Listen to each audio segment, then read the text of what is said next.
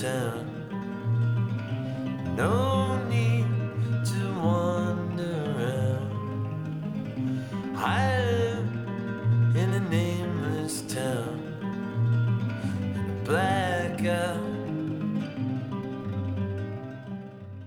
Всем привет! Это очередной выпуск подкаста «Манда и карма». Меня зовут Леша Филиппов, кинообозреватель сайта Кинотеатр.ру, и сегодня будем говорить про фильм «Талли». Это независимое американское кино, снятое человеком по фамилии Райтман и написанное женщиной Диабло Коди, которую вы наверняка знаете как минимум по фильму «Джуно», потому что в 2006 году, или когда он там вышел, про него говорили примерно все. В восьмом он, собственно, в седьмом он вышел, а в восьмом получил Оскар. Вот, собственно, меня поправляет э, Егор Беликов, кинообозреватель ТАСС. Всем привет, да. А также с нами сегодня редактор киномании Кирилл Горячок. Привет, друзья. И кинообозревательница кинотеатр.ру, а также редактор э, раздела новостей Маша Такмашева. Привет. А, я на самом деле вот выбрал этот момент для минутки официоза. Для тех, кто не знает и не попадал на те выпуски подкаста, когда я рассказываю про наши соцсети, а также никогда не вбивал в Одноклассниках Манда и Карма, Слушай, на самом деле нас нет в Одноклассниках, но есть ВКонтакте и Фейсбуке. Там вот сейчас, в последнее время, за несколько часов до подкаста, я пишу, что мы сейчас будем обсуждать то-то, то-то. Если вы хотите что-нибудь спросить, не знаю, дать какую-нибудь реплику, поделиться каким-то своим каким-то своим опытом, это уже звучит немножко как горячая линия.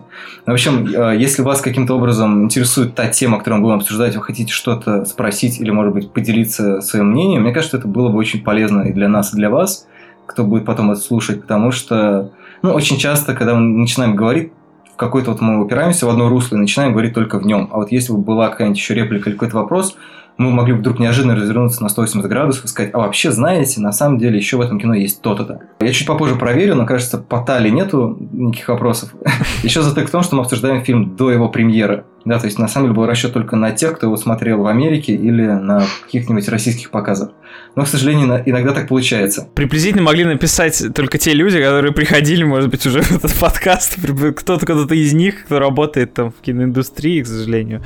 Кто работает в подкасте. Да, да, в киножурналистике, который уже ходил на пресс-показ в этот пять звезд. Ну, на самом деле, вот да, как раз это хороший уточняющий момент, потому что спрашивать можно было про творчество Диабло Коди, да, которое писала и Джуна, и что там, э, тело Дженнифер, э, училка легкого поведения и так далее. Не, погоди, погоди, училка легкого поведения разве она писала? Мне кажется, не она, да. Подожди, а, с... а вру, не училка легкого поведения, бедная, а тоже с э, Шарли Стерон. Была. Да, да, бедная да, богатая да, девочка. да, но это тоже Райтман фильм. Угу. С Шарли Да, Стерон. они, собственно, такой, это, это такой успешный дуэт, тандем, как говорят в. России. Не знаю, почему я вспомнил бедную богатую девочку, вернее, училка легкого поведения. Ну, Вообще, конечно, да, надо отдельно записать подкаст про переводы российских названий, потому что я даже Ой, я сегодня иногда. прекрасное было вот это письмо про Сибирь, которое называется «Профессионал». Я Да.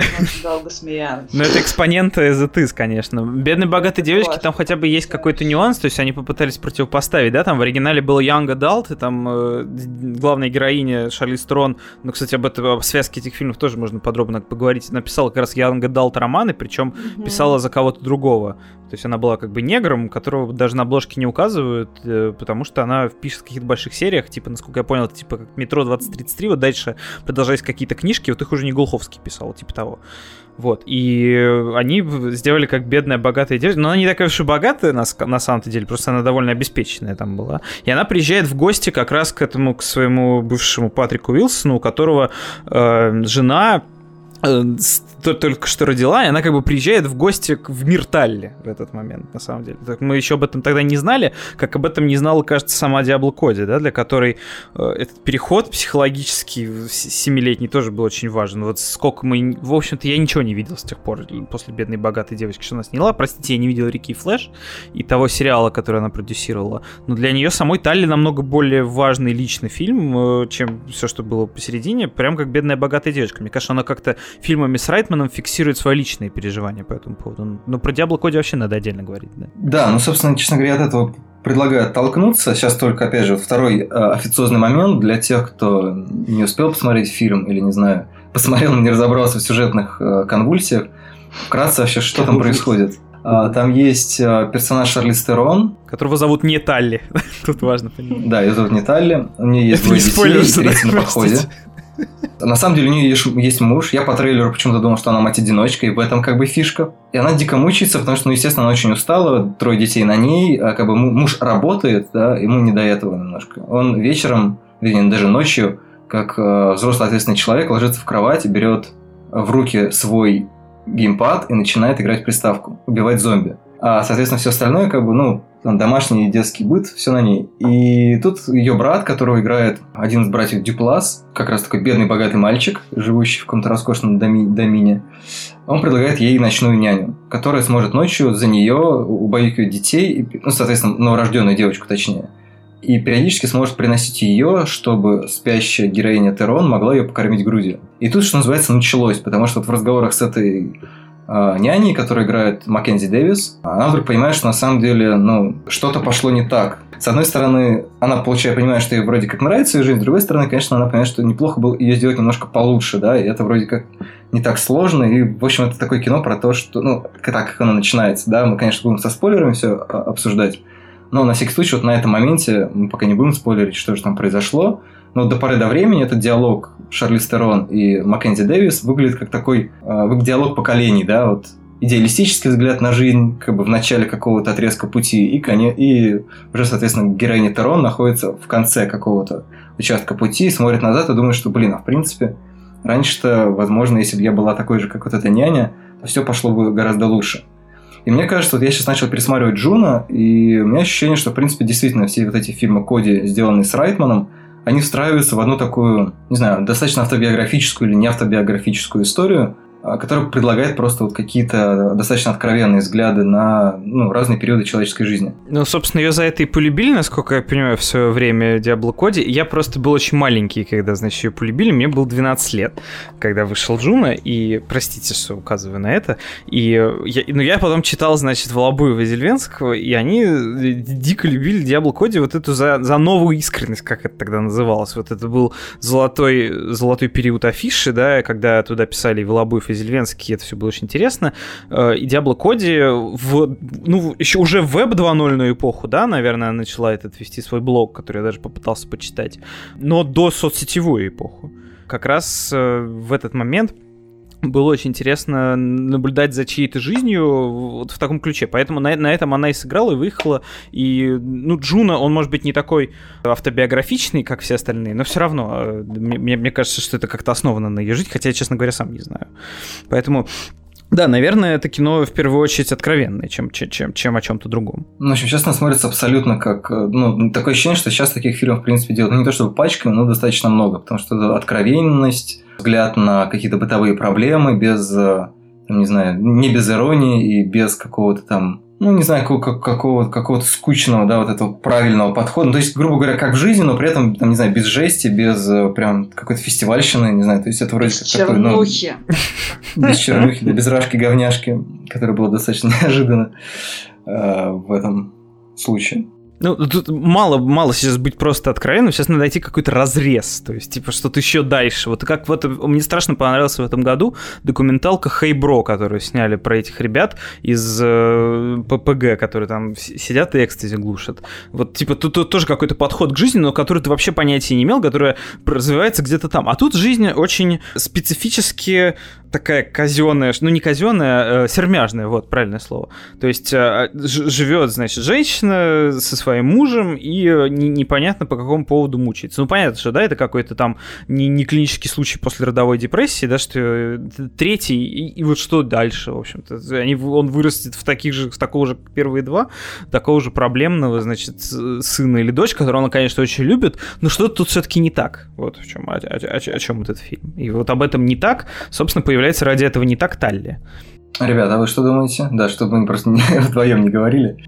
Ну, про фильм или про Diablo Code все-таки? Ну, давайте про Diablo Code договорим, да. Ну, мне кажется, что еще важно сказать, что, в общем-то, и Джуна был один из первых фильмов, и сама Diablo Code, и как раз вот той истории, которая сейчас модная, о, о чем все больше все говорят про всю эту женскую составляющую, в целом про фильмы с условными сильными героинями. И сейчас получилось так, что Стали, она как раз в этом плане пошла в разрез, да, с модной тенденцией, что женщина э, совсем справится и все такое.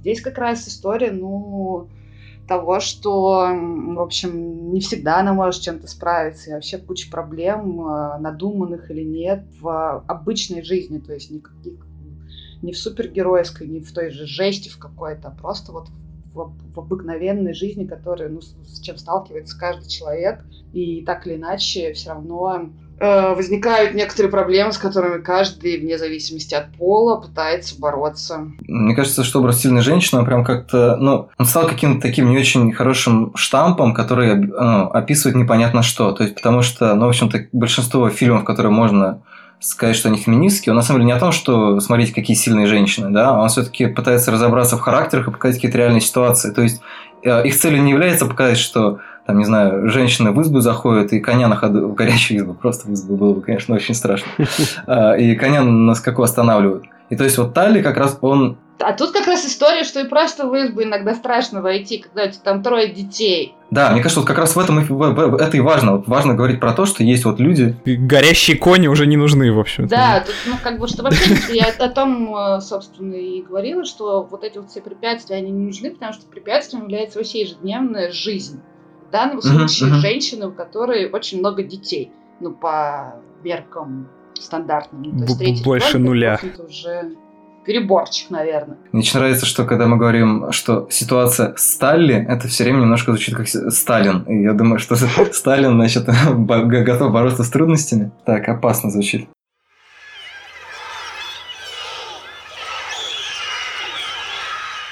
Слушай, ну по поводу детей, да, у нас есть, э, ну, на момент фильма, соответственно, два с половиной ребенка, скажем так. Это вот такой гиперактивный э, и очень нервный, судя по всему, мальчик, который отражает, как мы догадываемся, одну часть характера Шарлиз Терон. Как их зовут, кстати, вот все время так вот? Марло. Кстати, мне кажется, мальчика звали Джуна, если не ошибаюсь. Его звали Джона, как Хилл, Джон? Джона Хилл. А, да. Ее звали Марло. Марло? Да. Я не знаю, я не помню уже, честно говоря, как в, оригинале, в, в дубляже, наверное, Марло, Марло, что такое. Как, Мар... как в бойцовском клубе, кстати. Марло, мне кажется, да, так и говорили. Марло, что-то такое было. Мне кажется, что там не склонялось тоже, как и в, как, как и в оригинале. Там Марло чуть на О заканчивалось. Ну ладно, это не так важно, хорошо. Ну, короче, в общем, да, мы, вот, собственно, первый намек на спойлер, то, что героиню зовут как одну из героинь э, бойцовского клуба, по сути. А второй момент, собственно, девочка, да, которая все-таки немножко забита и вынуждена смотреть на жизнь со стороны, да, и она постоянно как бы... Ну, это реально, как получается, что ее дети это такие э, зачатки каких- каких-то, э, каких-то сторон ее личности. Да, этот как бы вот вечно паникующий, мечта и, и орущий, да, этот Джона, и дочь, которая, ну, такая вот, как будто Кажется, немножко забитая. У, у Джона такое некоторые проявления аутизма или нет? Я просто не очень разбираюсь. Слушай, я не знаю, мне кажется, в американских фильмах всегда так мальчиков показывают. То есть, ну, в Бабадуке, помните вот этот маленький уебок? Ну... Еще мальчика ну, показывают с плохой стороны, да? Ну, почему-то да, вот обычно они орут и бьют ногами в, в водительское кресло, пока мать пытается вообще как бы контролировать эту чудовищную жизнь, которая творится с ними. Угу. Ну, вообще, да, он же с чудинкой. Я и подумал, может быть, он типа с аутизмом там. Ну, если бы у него был просто аутизм, то я думаю, что с этим бы справились, не было проблем. Я так понимаю, что у него какая-то странная форма гиперактивности, да, да и Угу. Ну, соответственно, она же там в какой-то момент про себя говорит, что она тоже с чудинкой. То есть, вот, ну, действительно такая ну, да. связь, как бы какая-то черта характера там, не знаю, или еще чего-нибудь. Ну, там как совсем вот это не раскрыли, почему у нее это случилось. То есть, я думал, что это будет из какой-то проблемы в семье, а получается, особой проблемы там никакой нет. То есть, из-за чего он такой, видим, так и родился, да? Ну, то есть, объяснить можно именно как раз вот этой... Не, почему? Там, там объясняется, почему. А почему? Ну, смотри, он боится каких-то звуков, и, ну, он, в принципе, боится, да, какой-то, какого-то, не знаю, осуждения, чего-то, да, вот какого-то внешнего фактора. Как, это две, две реакции на одно и то же внешнее давление, да, то, что дочь реагирует тем, что она сидит тише травы, ниже воды, или ниже mm-hmm. травы, тише воды, я не помню, как, как правильно. А он, соответственно, ну, начинает немножко брыкаться, да, но это выглядит как, в принципе, ну, как-то ему вроде как больше можно, как будто бы, да, и он, он соответственно, так как он мальчик, ну, да, он, он начинает кричать. ребенка, да. Угу. То есть, она как бы кричит внутри, потому что она, она как девочка вынуждена вот со всем этим давлением, как в итоге просто сидеть, поправлять очки, как делает ее дочь. Такая, ну, наверное, как-то мне вот не очень это нравится, но я не знаю, что мне с этим делать, да. И вот когда она встречает Тали... Погодите, ну внешнее давление это что такое? Это их воспитывать неправильно или там общество на них давит? Что это значит? Вроде там никто на них не давит. Мне кажется, там просто довольно... Ну, давит в смысле, будьте хорошей семьей, типа вот что Распространенная история просто младшего брата и старшей сестры. Мне кажется, всегда отношения примерно такие же складываются. Слушайте, ну давит на себя она, в конце концов. Там же она в какой-то момент говорит, что типа у меня, в принципе, не было какой-то мечты, И вот как бы я, я, я не знаю, что вообще что произошло с моей жизнью. Блин, это на самом деле очень, очень сложный вопрос, да, мы сейчас можем удариться в философию человеческих отношений, но мне кажется, что, ну, как бы давление или не давление, э, все-таки наверняка, когда воспитывалась Сталли, когда... Э, Талли, господи.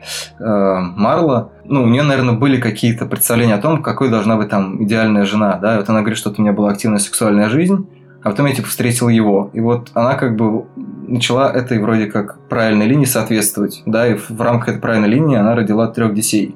Я, кстати, не помню, там вообще говорится о том, что она хотела столько, или это получилось так? Да не говорит, ну, не типа, ну, в смысле, как получилось тоже? Они же, ну, серьезные, взрослые американцы, работающие, что, они не умеют ну, предохраняться, да, что ли, да? в принципе, три ребенка, мне кажется, это норм. Ну, они, наверное, это обсудили и... Серьезный взрослый мужик, который, соответственно, отец трех детей, не может принять помощь от брата своей жены просто потому, что это будет очень для него унизительно. Я, кстати, вижу как совершенно естественное положение вещей. Мне тоже кажется, что это нормальная совершенно реакция. Угу. Да. С учетом того, что они живут, ну, такой, чуть ниже среднего, да, по американским меркам. Класс. Нет, то есть они живут не, чуть ниже... Нет, сейчас просто давайте проговорим. Они живут чуть ниже среднего. Они такие, ну, окей, мы заведем еще третьего ребенка, да, чтобы было еще сложнее, но при этом мы не будем принимать помощь. Вот, по-моему, это как раз является элементом вот такого, ну, в том числе растущего неудовлетворения и подов для того, чтобы покричать в туалете. Мне кажется, это просто лейзи-райтинг называется, ничего особенного. В Diablo Code было не так интересно, как диалоги и самодеконструкция. Не, ну тут неудовлетворение связано с тем, что все-таки, ну как бы тоже жизнь не, не особо удалась на фоне, да, брата, который успешно там добился всего, что хотел, круто живет, а мы все-таки здесь перебиваем ну, вот, мне кажется, кредитами и так далее героини Шарлистер, он как раз этого вообще нет, что вот брат классно живет, а мы тут перебиваемся. Да, но она все-таки она тоже не хочет принимать помощь все-таки первой на, на первом времени. Потому что она уверена в том, что она справится со всем сама. И она уже все это проходила, и она не понимает, насколько ну, действительно все это тяжело, и ну, такая немножко все равно это пострадовая депрессия, на мой взгляд. Ну да. Ну, Не, безусловно, кстати, мне кажется, что вообще, как много фильмов вы знаете про пострадовую депрессию? Я чуть ни одного не могу вспомнить. Только Анну Каренину. Неплохо. Это предыдущая работа Диабло Коди. Да, не, не, не банально. Не, э, это как раз совершенно не банально сделано. Ну, Мадам Бавари тогда тоже. Да, ну конечно. На самом деле, вся классика после родовой депрессии, которая не заканчивается после родов, еще не, Я, кстати, надеялся, что здесь и будет сюжет по типу Мадам Бавари, только с женщиной. Точнее, с Маккензи Дэвис.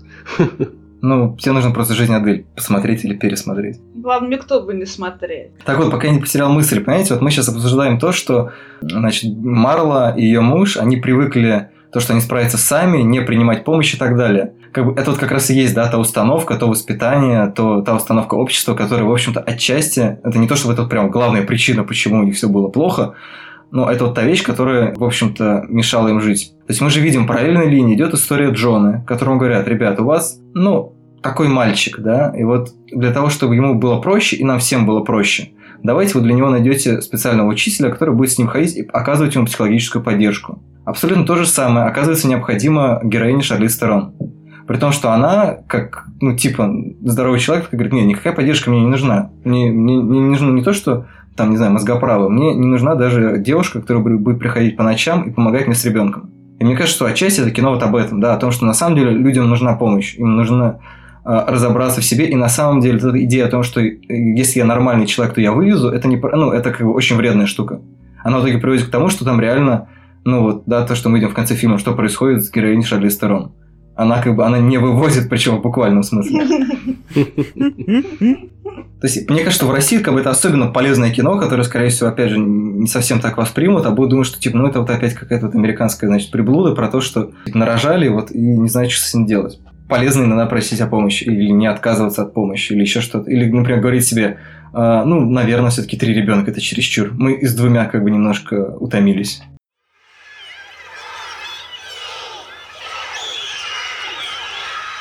Ну, да, в общем, тут, тут важно сделать переход обратно, мне кажется, Diablo Code, который говорил, что это для нее было такое средство лечения от своей послеродовой депрессии, насколько я понимаю, потому что она тоже третьего mm-hmm. родила в 2018 году. Опять-таки, таким образом, через вот этот вот стандартный Джейсон Райтмановский, Райтмановский Диабло Кодиевский вот этот вот подтекст рассказать о том, какие у них там в жизни проблемы.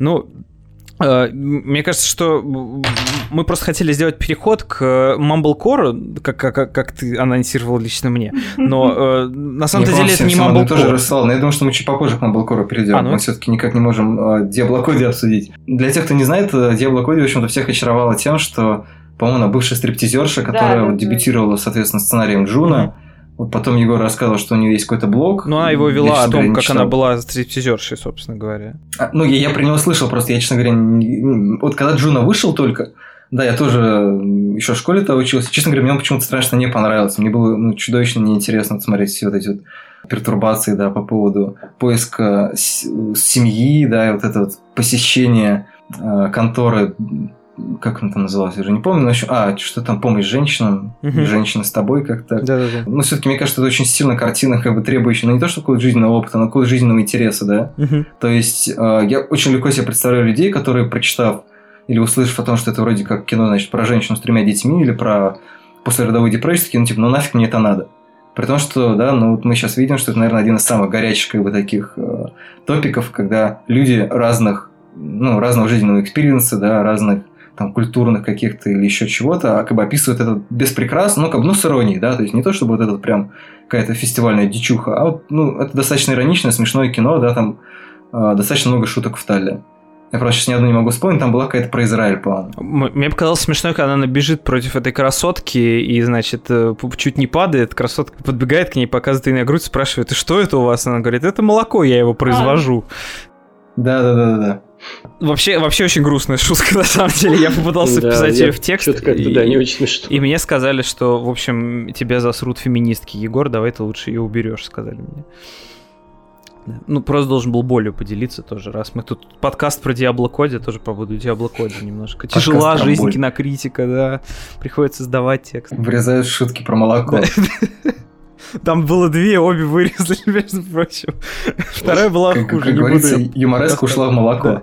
Точно, точно. Слушай, я не смотрел «Бедную богатую девочку». Можете рассказать мне, что, что вообще... Это вот, как я понял, это вот про писательницу, да, в итоге история? Или в чем? Почему эта вот история важна для Диабло Коди? Почему она вот в эту трилогию Райтманскую вообще попала? Маш, ты смотрела? Да, я смотрела. Но на самом деле там тоже есть вот это вот э, негодование по поводу, грубо говоря, молодой жизни. И фильм строится на том, что вот эта вот успешная относительно писательница приезжает в свой родной город.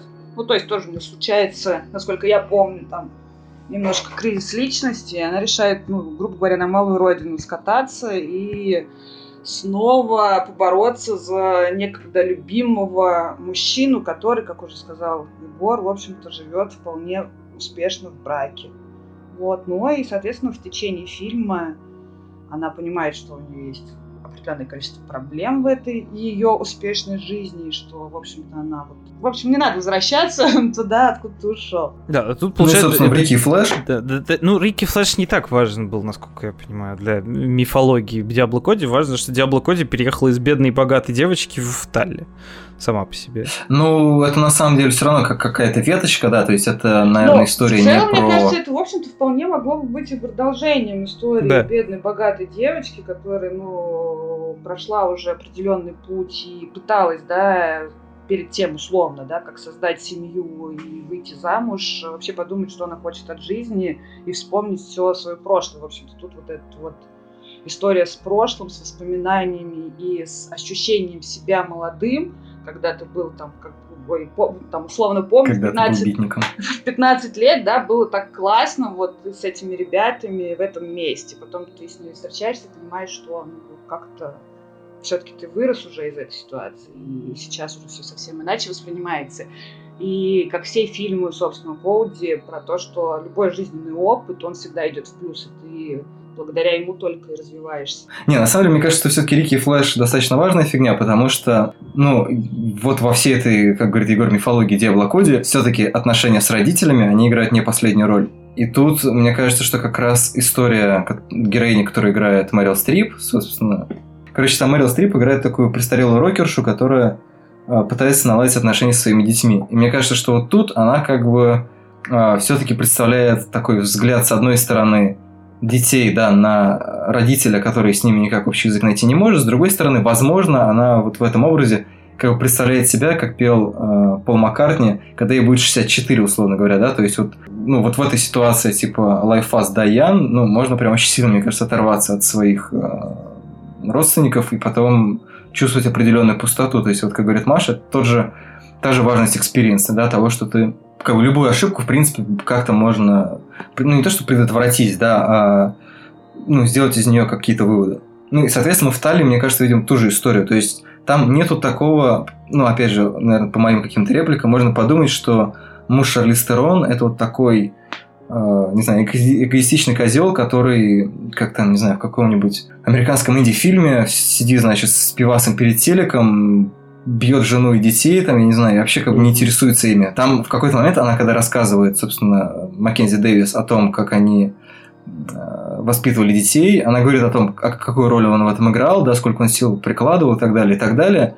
Но все равно как бы ну, есть какие-то вещи, которые, видимо, ну, было недостаточно. И вещи, которые необходимо было вместе обсудить и проговорить. То есть он даже не знал, как выглядит эта ночная сиделка, потому что он ни разу не спустился на нее посмотреть.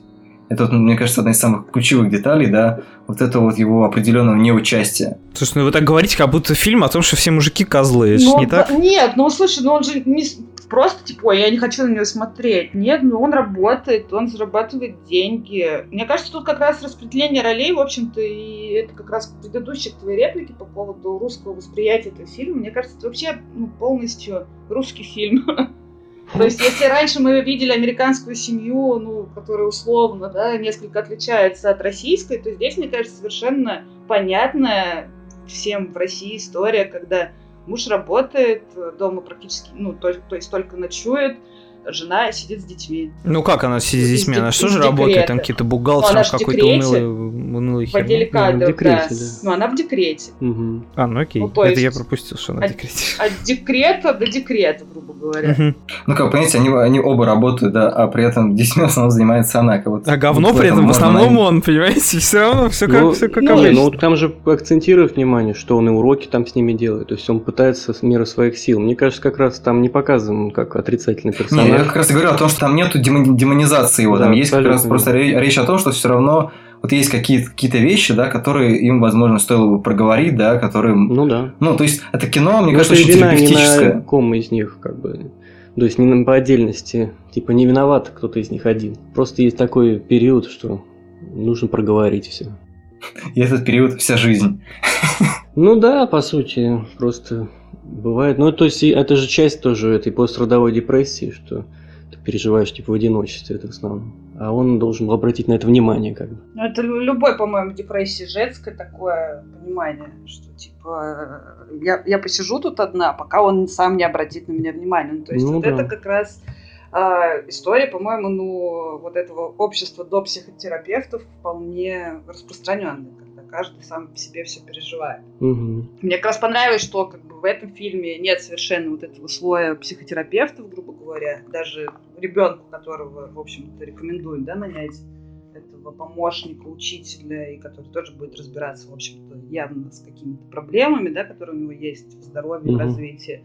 Даже тут на, на этом этапе не появляется такой человек, что для Америки, на мой взгляд, довольно странно. Ну, в каком-то смысле его роль заменил Талли потом. Возможно, я живу в стереотипах, конечно. Не, но не появляется просто потому, что немножко было не до этого, да? То есть там в какой-то момент его мать сошла с ума, а Потом, так, а видишь, в общем-то... так, в общем-то, да, постоянно происходит, э, что то не до этого, то нет денег, то еще что-то, ну... То, спойлер, разговариваешь с воображаемой собой в молодости. А ты вообще сейчас все заспойлерил. Не, я, я вначале же предупредил, что... А, да, можно а все спойлерить? ну, а как? Нет, ну, в смысле, вот совершенно спокойно можно обойтись без этого поворота в обсуждении. Просто, ну, окей, да, вопрос в том, что это кино больше не во взаимодействии двух женщин. О второй женщине, как неудивительно, мы до сих пор ничего не сказали, потому что нам ни о ее прошлом, ни о ее будущем ничего не говорят, потому что мы его узнаем чуть позже. Но это совершенно это невозможно до этого не догадаться, на самом деле. Это не то, что э, сюжетное кино, кино, в котором тебя в конце шарашит Ну да, этим да, сюжетным да. поворотом. Хотя, кстати говоря, вот этот сюжетный поворот был неделю назад в фильме эм, «Во власти стихии» этого Бальтасара Кармакура, абсолютно тот же самый. Не могу понять, это то ли э, как какой-то Но тренд, это что ли, снова, пошел видимо, на- вошла мода на этот Да. поворот, потому что он давно уже казался дурновкусием и запрещенным немножко приемом. И э, когда я смотрела, например, фильм «Талли», Кармакура я, к сожалению, не смотрела, или к счастью. К счастью, Маш, к счастью. В принципе, мне кажется, в отношении Бальтазара Ну вот Слово к я счастью. прям, э, ну, понятно, что догадываешься да, об этом с самого начала, но думаешь, да ну, ну неужели? А потом понимаешь, что да, теперь вот Не знаю, мне кажется, что в такие Талию как раз хорошо то, что ну, этот э, поворот ни на что, в общем-то, не влияет. Да, то есть это, это не тот поворот, после которого режиссер или сценарист думает, что типа зритель сделает так. Вау! Ну да, да, да. Не, он совершенно не имеет, согласна с тобой, вот этого вау-эффекта. Он же а, очевидно работает на мелодраму, да, то есть это, ну, это часть такой психотерапии, потому что если бы она разговаривала сама с собой, ну, как бы диалог с самим собой не очень кинематографичен, да, и он не очень, не очень психологичен, не очень, ну, в смысле, когда человек разговаривает сам с собой, это немножко странно выглядит. А когда она разговаривала с Маккензи Дэвис, когда она упала в реку, короче, Да. и когда стало понятно, что сейчас, вот, вот сейчас, вот те вещи, которые казались странными в диалогах, вот сейчас выяснится, что на самом деле она действительно разговаривала с чем-то несуществующим, это абсолютно просто ну, вписалось в то, что я думал, блин, забавно, что она разговаривает, в общем-то, с героиней, которая похожа на нее в молодости, судя по всему. Ну, как, как бы, в принципе, такое бывает, да, и без вот этих всех сюжетных поворотов. Да, когда человек встречает другого человека, который на него похож, там, не знаю, типа минус 12, минус 20 лет. И он как бы за счет этого какие-то вещи тоже в себе может э, терапевтически подправить. А тут для нее такой героиня, оказывается, она сама. Ну, просто потому что они не могут принять помощи. Вот мне кажется, у Коуди как раз вот эта вообще вся тема важна. И она не столько, как э, ты, Леш, говорил, ну, по- про отношения родителей и детей, а именно про отношения себя условно 40-35 лет и себя же 15 или 20-летним. Вот это скорее. И, и даже в Рике и Флэш я только сейчас, честно говоря, поняла, что это за фильм после того, как ты рассказал. И я его даже видела. Выяснилось.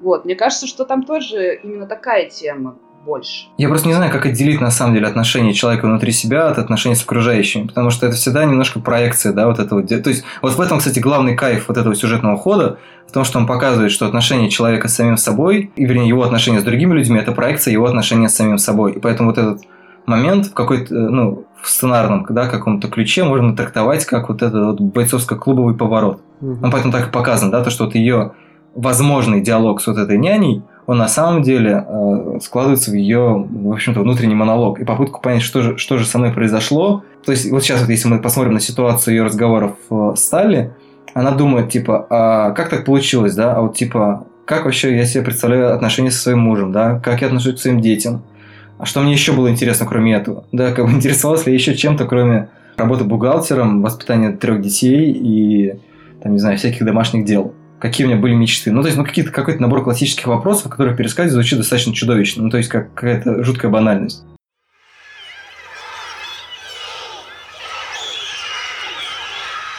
Ну, то есть, короче, про- проще говоря, очередной житейский фильм о том, как с этой жизнью справляться. Вроде все вокруг справляются, а ты не справляешься. На самом деле никто не справляется. Ну, собственно, Диабло Коди раз в 10 лет приходит и говорит нам примерно одно и то же, но каждый раз одинаково убедительно, как, как это не парадоксально. Ну, мне кажется, много людей приходят. Как Ноа Баумбах, например. Ну, в бумбах, да. Ну, он, он больше всегда о себе говорит, чем о, о- о вас всех. Диабл Коди говорит, я, так, я такая же, как вы, у меня ни хрена не получается. На бумбах такой, ну, он, он как-то всегда, э, у него кино, э, да, безусловно, того же характера, да, и это к вопросу, к э, переходе к Малбулкору, да, в, нашем повествовании. Но, ну, все-таки Бумбах значительно более эгоцентричен в этом плане. Вот сравни, сравни его кино с, с этой, с его женой, да, и, и кино его жены, насколько они отличаются. Мне кажется, Бумбах просто очень много отдает обаянию. Ну, то есть он прям намеренно это все вытаскивает, что вот не справляется, но в этом и есть моя фишка. А тут это не фишка, это как бы жизнь. Да, да, не, не хорошо и не плохо, это так и Да. есть, да.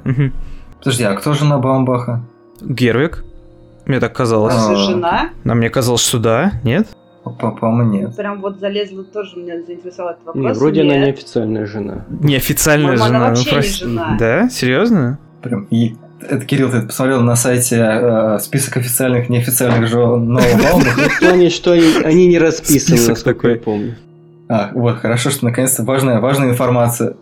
Взятая из э, нью-йоркского ЗАГСа, бруклинского. В общем, про эти шурсы они вместе, хорошо? Так, так нормально, точно? Потому что они не расписались, простите, что не уследил. Но мне кажется, просто Герой как раз тоже говорит, вот, ну... Пока, пока рано выводы такие далекие делать, Ну, наверное. Герой говорит вроде, вроде как тоже на самом деле, у нее же очень личное кино, она говорит о себе, но при этом ее рассказы о себе выглядят максимально обо всех. Я, я честно говоря, я, я бы не, не сказал, что это прям обязательно плюс.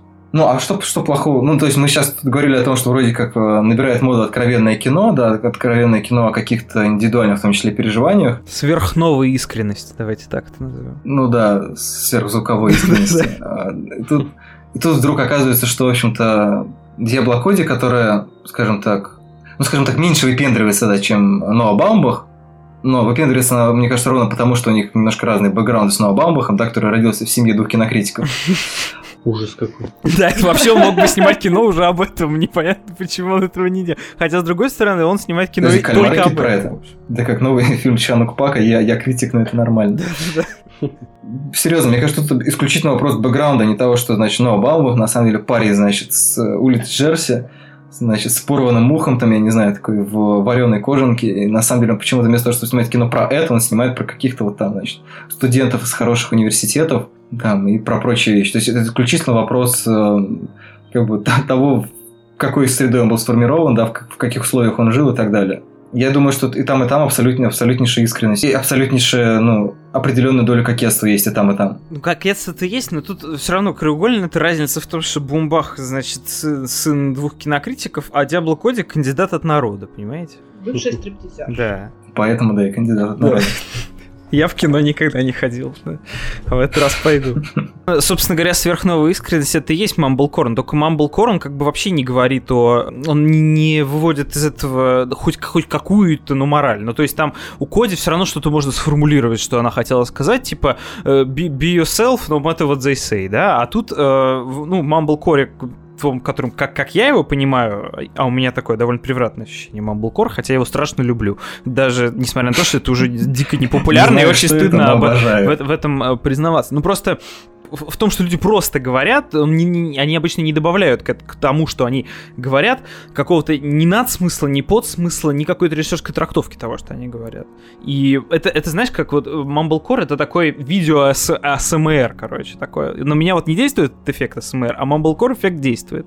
Когда они просто говорят, и тебе кажется, что, ну не то чтобы ты с ними там разговариваешь, да, но то это д- даже несмотря на то, что это не супер реалистично снято, все равно кажется, что это разговаривают обычные люди э, о, о чем-то своем, пусть даже не самым интересном. И уже за этим наблюдать безумно увлекательно. Слушай, ну вот в прошлом году было два Мамблкора, которые как раз у них все равно есть какие-то, ну, может, можно сказать, послания, да, какие-то выводы. То есть, не знаю, какой-нибудь Infinity Baby, например. Ну, трудно сказать, что это кино без, э, ну, не то чтобы урока, но какого-то вот какого-то совета, да, жизненного. Ну, не то, что даже совета, я не знаю, как правильно назвать. Ну, то есть, в принципе, это вот кино, в ко- в котором есть некоторый месседж, есть некоторые, некоторые идеи, которые можно сформулировать.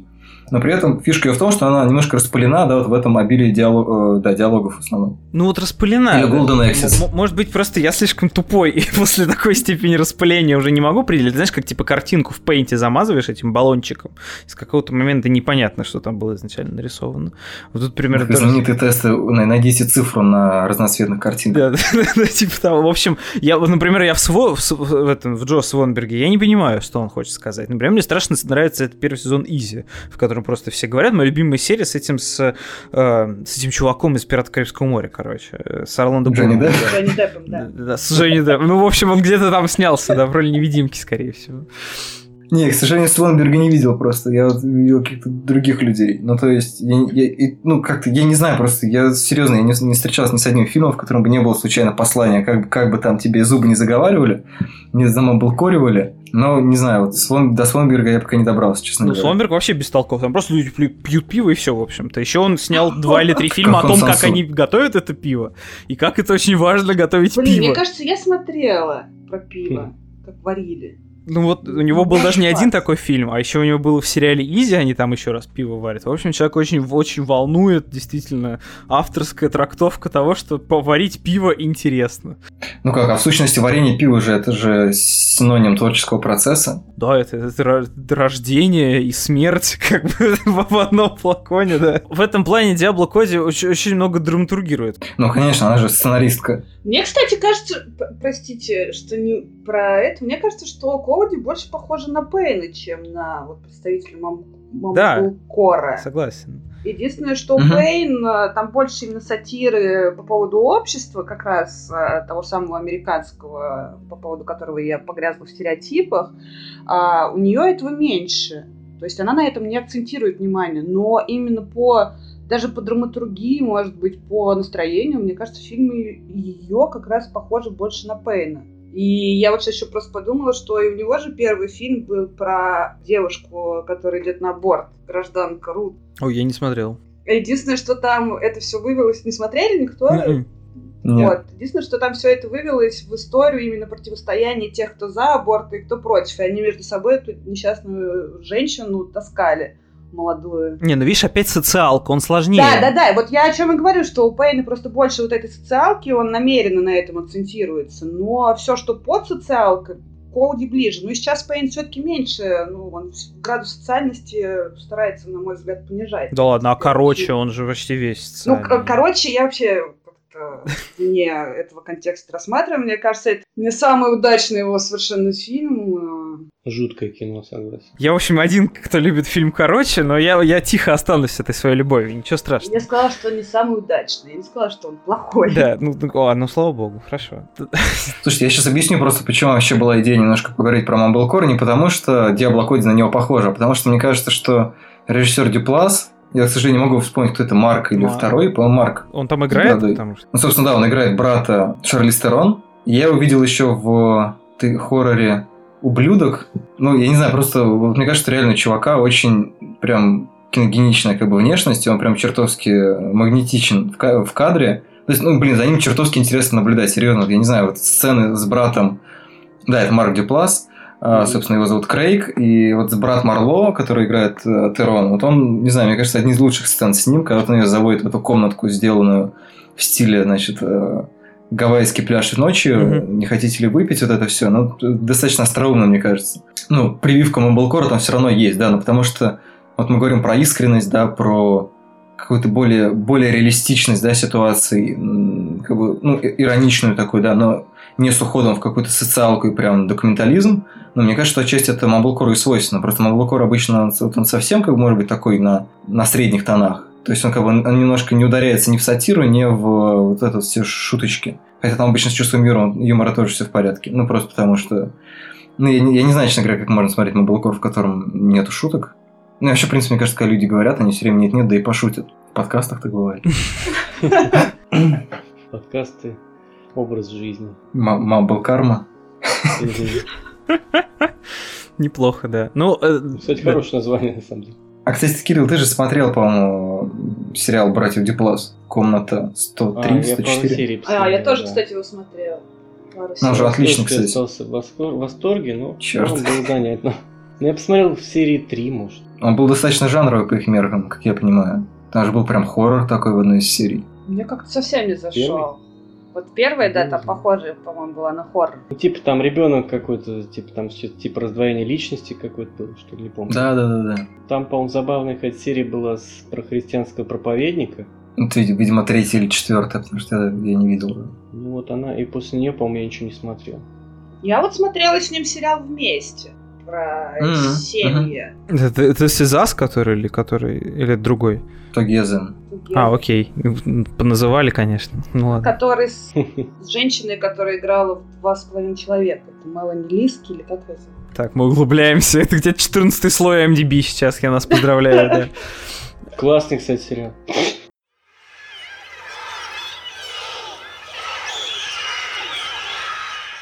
Мы знаете, что забыли? В общем, в этом фильме есть режиссер, короче.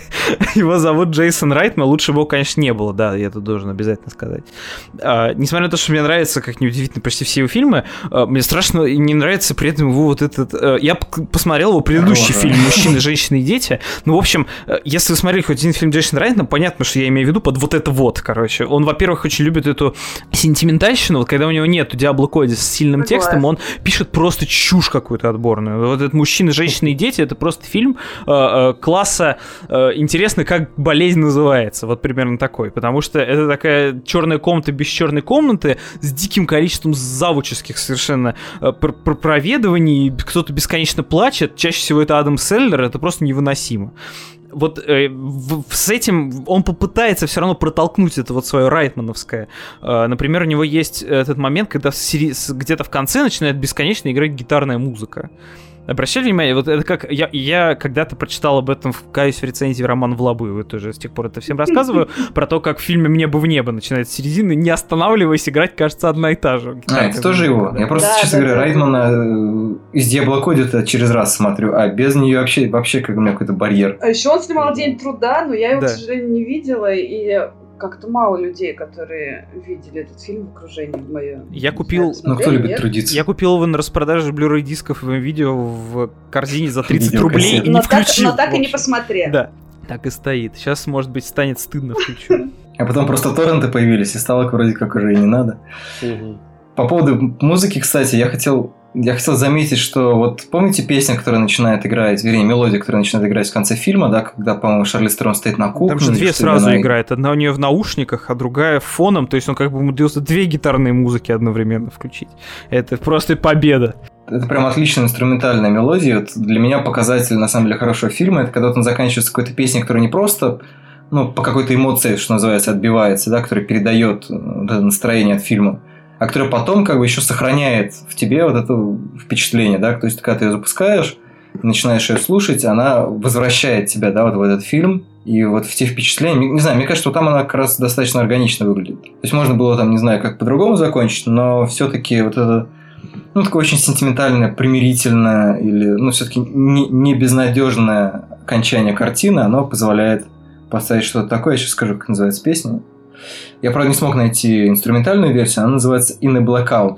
Угу. Там куча... Шазам мне выдал кучу каких-то странных иероглифов. Я, честно говоря, не помню, как называется группа, которая ее на самом деле играет. Но со словами, кстати, даже, по-моему, лучше, чем без слов, но, видимо, они не смогли получить права. Интересно, что еще In the Blackout называется, то есть как бы пересказ того, что у нее было, пока она была в этом своем забытии и общалась сама с собой. Хотя, с другой стороны, непонятно, происходило ли что-то действительно, или это все авторская просто метафора. Простите, что возвращаюсь к риторике Пылающего из прошлого подкаста. Ну, наверное, авторская трактовка, скорее всего, скучная, и то, что действительно она, значит, ебнулась немножко и э, месяц общалась само с собой, а потом, значит, упала в реку, потому что месяц не спала, и на самом деле она была своей ночной няней, да, но мне кажется, что там намного более, больше психотерапии именно, именно вот в этом плане, наверное, это Mumblecore, потому что это героинь, которая общается сама с собой, и самое, важнее, самое важное то, что у нее именно ведется этот разговор, то, что там дети, ну так она это решает уже совершенно фоном все эти проблемы, как в этом быстром монтаже, кстати говоря. Э, вот там у него сцены есть, вот uh-huh. где быстро она да, они да, монтирует, да, да, да, да. значит, дойку, э, крики по радио няни и так далее. В «Бедной богатой uh-huh. девочке» тоже такая была, кстати говоря. Она там э, красится, идет на педикюр, маникюр, какие-то ужасающие меня косметологические мероприятия. Вот. И тут не, не, не просто как будто из хоррора сцены, в котором, значит, она крики по радио няня, как сирена концлагеря, по-моему, просто прозвучала.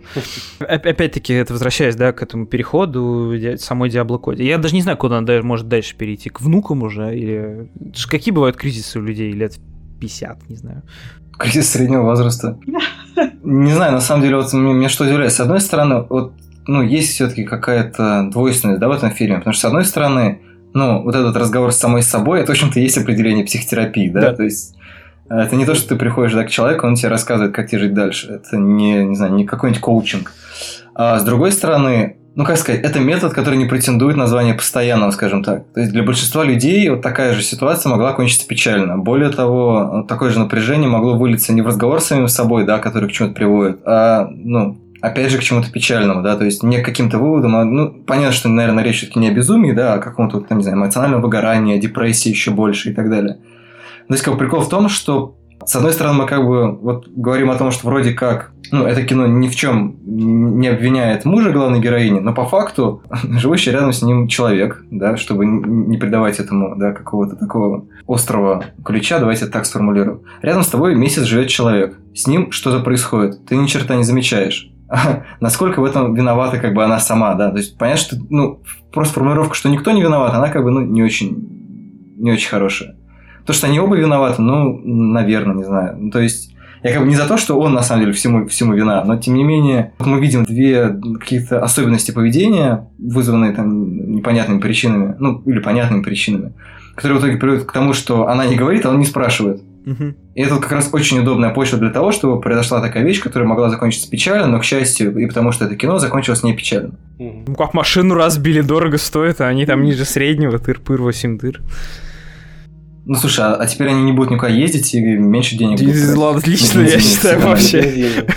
Запретите махать из дома бедным американцам, что они позорятся. Ну, то есть, не знаю, для меня вот в этом есть все-таки какая-то такая, такой звоночек, да, о том, что получается, что все-таки есть проблема, которой иногда можно привлечь внимание только, извините меня, автокатастрофой. Ну да, я, я еще хотел, знать, что добавить про субурбию. Вообще, это же эстетика такая из красоты по-американски, может быть, даже, наверное. Вот это пугающее... Фильм «Сибирь» перевели как субурбию, извините. Ну, ну, я имею в виду вот эти вот районы, где все живут в одноэтажных или двухэтажных домах, и все это, как в Лос-Анджелесе, это же гарантирует, например, пробки, насколько я знаю, как утверждает урбанистическая наука, это ужасно. И вообще, вот этот отдаленный, спрятанный на заднем дворе ужас субурбии здесь тоже присутствует. Мне кажется, что это больше страшнее, чем смешной фильм. Как и, ну, понятно, что да, двойственность да, страшного и смешного кино, но тут, э, угу. несмотря на то, что это в первую очередь мелодрама и трагикомедия, он все-таки больше страшный, чем, чем, чем комедийный. Это все-таки не смешно совсем, когда э, такие проблемы у женщины, которая еще трех детей воспитывает. Не, простите, это не шейминг, ни в коем случае, нет. Я имею в виду, что это просто, ну, типа, как-то нехорошо. Мне кажется, это не смешно, вне зависимости от того, где она живет. Слушай, ну это же мы привыкли, мне кажется, к тому, что одноэтажная Америка это как бы повод поговорить. Знаете? Ну, то есть это как, не знаю, у Дэвида Линчика мы видим вот это отрубленное ухо на заднем дворе. Это, это вот прям такой звоночек, типа, нам надо поговорить. Нам надо поговорить об этом, да. О Кевине, кстати говоря. Да.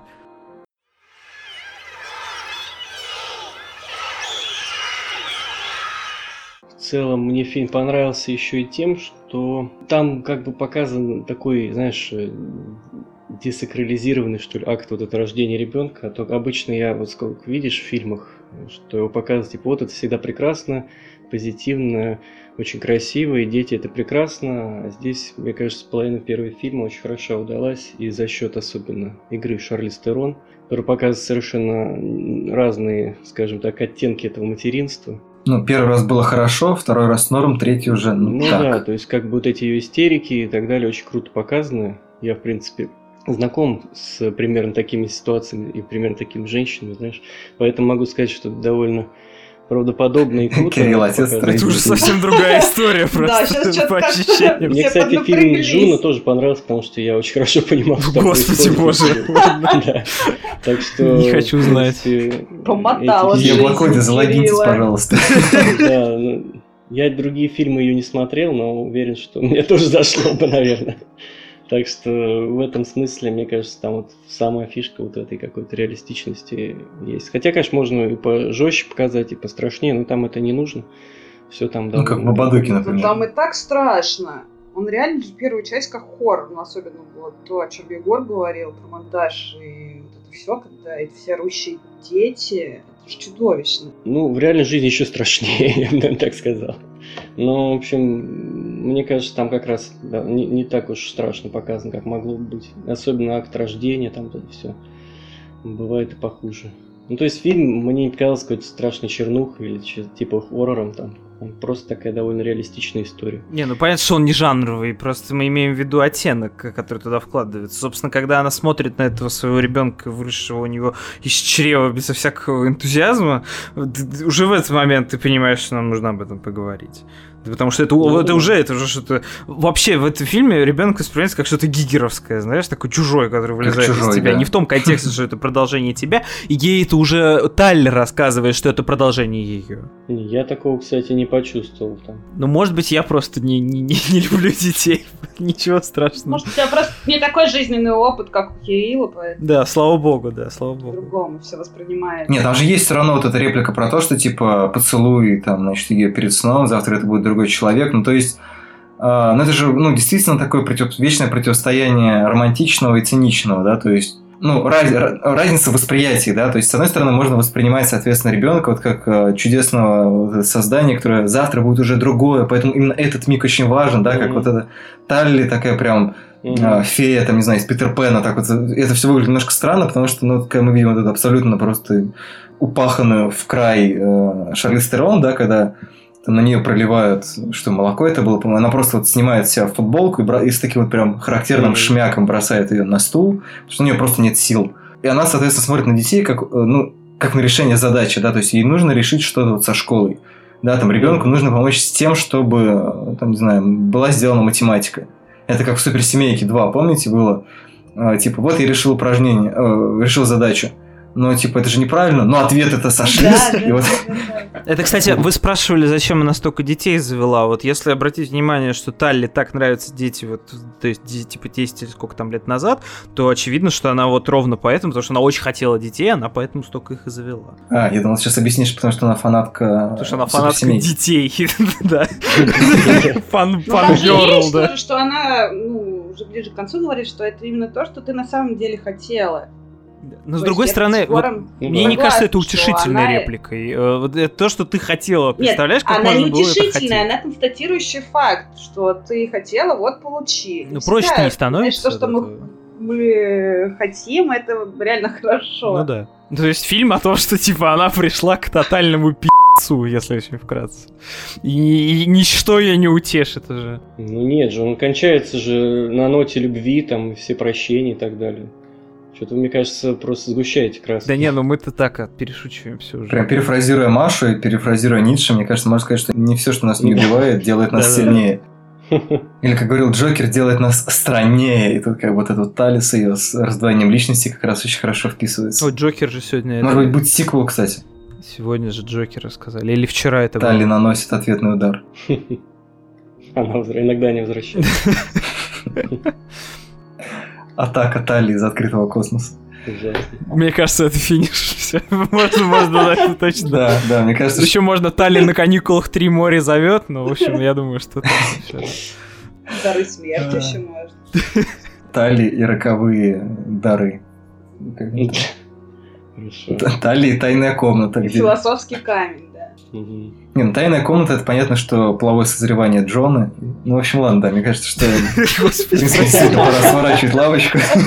Ну, кстати, очевидно, что следующий фильм-то будет об этом. Хорошо, что вот ты подумал, я даже не догадался. Ну, о чем еще он может быть? Развод. Я уже пишу комментарий в блоге Диабло Коди для того, что если она не знает, про что есть следующий, да. написать следующий фильм, то вот оно. Ну сколько там? 5-5 лет должно пройти, чтобы она начала об этом говорить. Чтобы она прочитала комментарий? Пока я и переведу, да. В Диабло Коде есть определенный, простите, цикл чтения комментариев. Раз в 5 лет она открывает, значит, свой блог и читает их все. Ладно, мне кажется, что все, все, мы уже немножко начинаем выдыхаться, как и психика героини Шарли Стерон. Поэтому всем спасибо за беседу. Надеюсь, что тем, кто нас услышит, было это интересно, и что они сходят посмотреть этот фильм. Мне кажется, что это очень стоит сделать за себя и за Сашку. Всем спасибо. Пока-пока. Пока-пока. Пока. Пока.